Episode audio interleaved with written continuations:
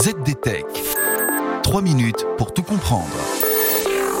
Bonjour à tous et bienvenue sur le ZDTech, le podcast quotidien de la rédaction de ZDNet. Je suis Pierre et aujourd'hui, je vais vous expliquer comment et pourquoi la tendance n'est plus seulement au binge watching sur les plateformes de streaming, mais aussi au speed watching.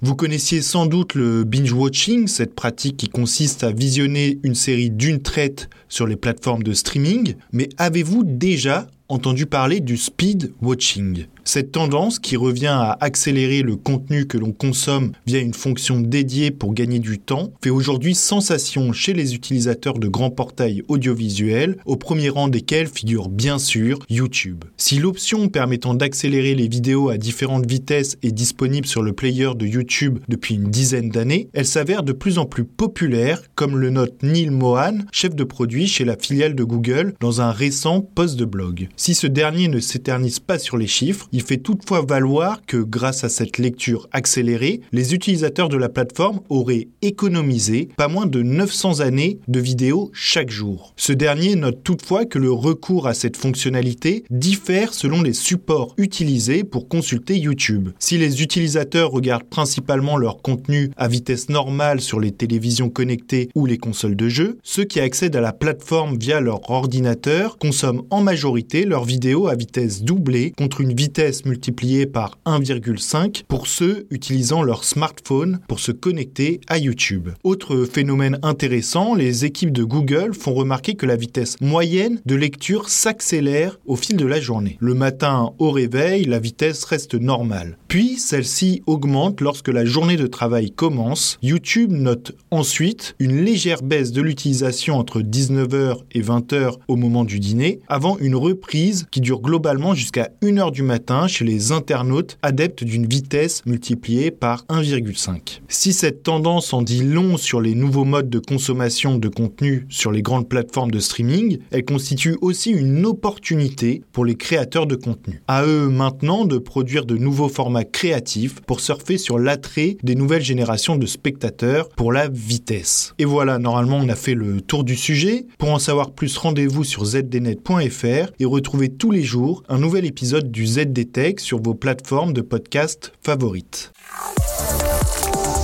ZDTech. 3 minutes pour tout comprendre.